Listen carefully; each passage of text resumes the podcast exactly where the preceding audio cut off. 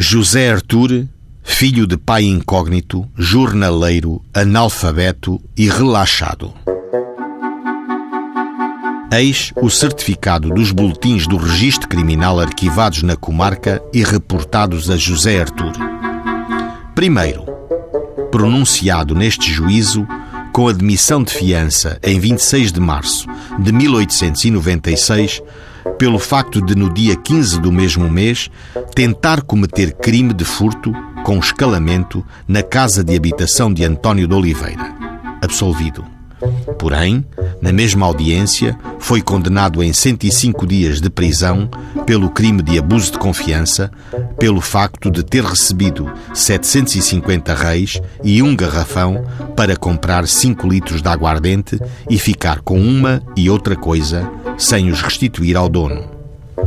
Segundo, pronunciado nesta comarca em 29 de maio de 1897 como autor do crime de furto de uma jumenta e julgado e condenado pelo dito furto da jumenta em oito meses de prisão e 40 dias de multa a cem reis o dia. Terceiro, pronunciado nesta comarca por despacho de 27 de abril de 1898 pelo crime de furto de uma jumenta à queixosa Joaquina Rosa e julgado e condenado no mesmo ano pelos crimes de furto de uma jumenta e de um capote alentejano na pena de dois anos de prisão e quatro meses de multa a cem reis por dia.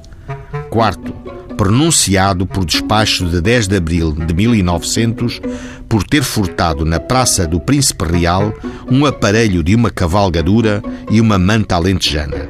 Por sentença de 25 de junho de 1900, foi condenado a dois anos de prisão correcional. Quinto, pronunciado por despacho de 7 de dezembro de 1908 pelo crime de furto de duas éguas e uma cria condenado, uma vez julgado por tal crime, na pena de três anos de prisão maior celular ou, em alternativa, em quatro anos e seis meses de degredo, em possessão de primeira classe.